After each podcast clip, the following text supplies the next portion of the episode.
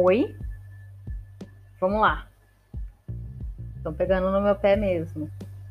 Dessa vez eu vou tentar narrar bem calmamente, porque tem palavras aqui que eu tenho certeza que foram de propósito.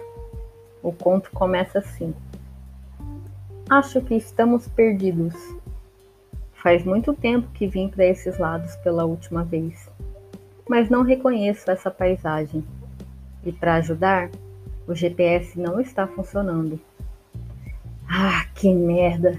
Estamos perdidos, sem GPS, sem sinal do celular, gasolina está acabando e para acabar de completar, o pneu do carro furou e não trouxemos nem água para beber.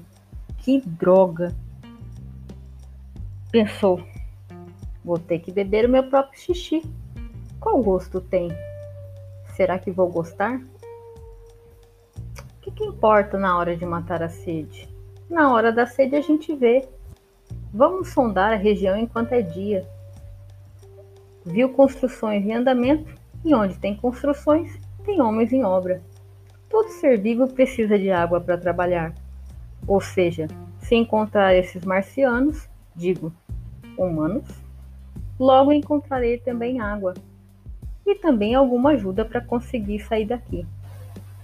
Enfim, vamos parar de filosofar e, nossa, achar uma sombra para sentar e descansar um pouco. Não avistou nenhuma árvore, só se voltasse e tentasse entrar naquela construção onde deixou o carro. O carro! Espera, não estava sozinha. Ela disse: Acho que estamos perdidos. Meu Deus, deixou o doguinho no carro. Durante o retorno ao carro, decide catar pequenas pedras pelo chão, a fim de fazer defenestração dessas pedras de dentro do carro. Sabe, como passatempo? Eis que em uma das pedras ela vê algo intrigante.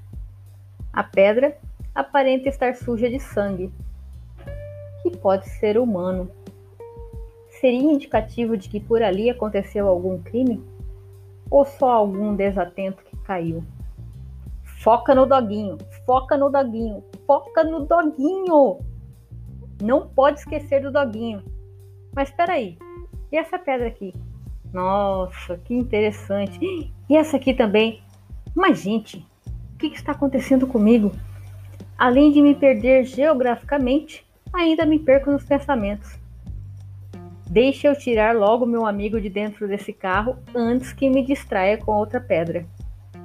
Mal abriu a porta e o doguinho pulou em cima dela, com aquela alegria que só os animais sabem demonstrar, mesmo depois de ter esquecido o coitado dentro do carro.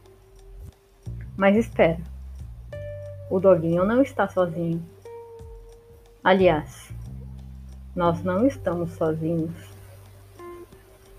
Nossa, Acho que essa sede está me fazendo ver miragem. Não sei se é uma boa ideia, mas vou beber água do radiador.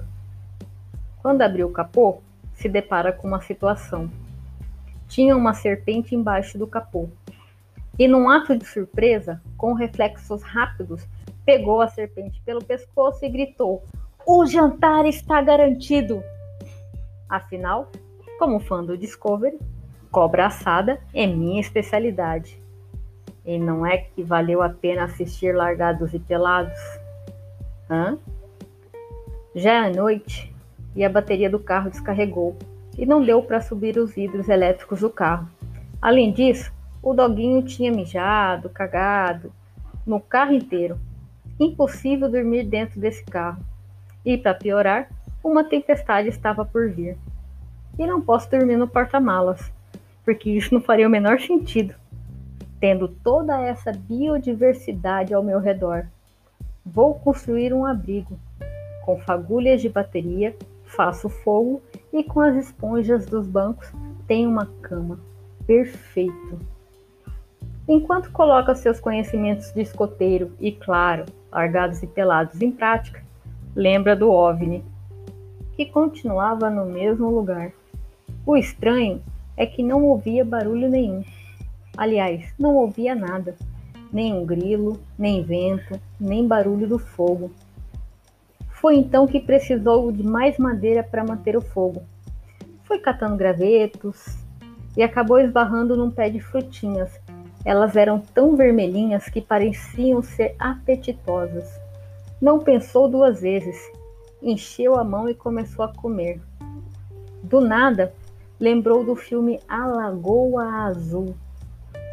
E não é que começou a perceber que a garganta estava fechando e o ar já passava com dificuldade. Para sua sorte, a cobra tinha um chip e o drone, sabe o OVNI até o momento, seguia fazendo o rastreamento. Como a mulher comeu a cobra, também ingeriu o chip. E ao ficar muito tempo parada no mesmo lugar, o dono da cobra decidiu verificar. Mas chegando lá, se deparou com a mulher e, vendo que ela respirava com dificuldade, começou a fazer respiração boca a boca. Porém, na boca dela ainda tinha uma frutinha e ele também começou a ter dificuldade para respirar. Nesse momento, caiu a ficha. Ele, como já conhecia a frutinha, sabia o que estava acontecendo e ligou para um amigo para que trouxesse socorro. O amigo, desesperado, acabou por bater o carro e o frasco com o remédio se quebrou. É, meus amigos, o frasco se quebrou. Quebrou, quebrou. O frasco se quebrou. Estão complicando a minha vida, mas tudo bem. Esse é o conto sem ponto dessa semana. Você quiser entrar no grupo do Telegram e me ajudar, ou me atrapalhar, ou me, como se diz, desafiar com algumas palavras legais, é só me dar um oi lá no Telegram, no Instagram, que eu te coloco no Telegram. Meu nome é Olivia e até semana que vem.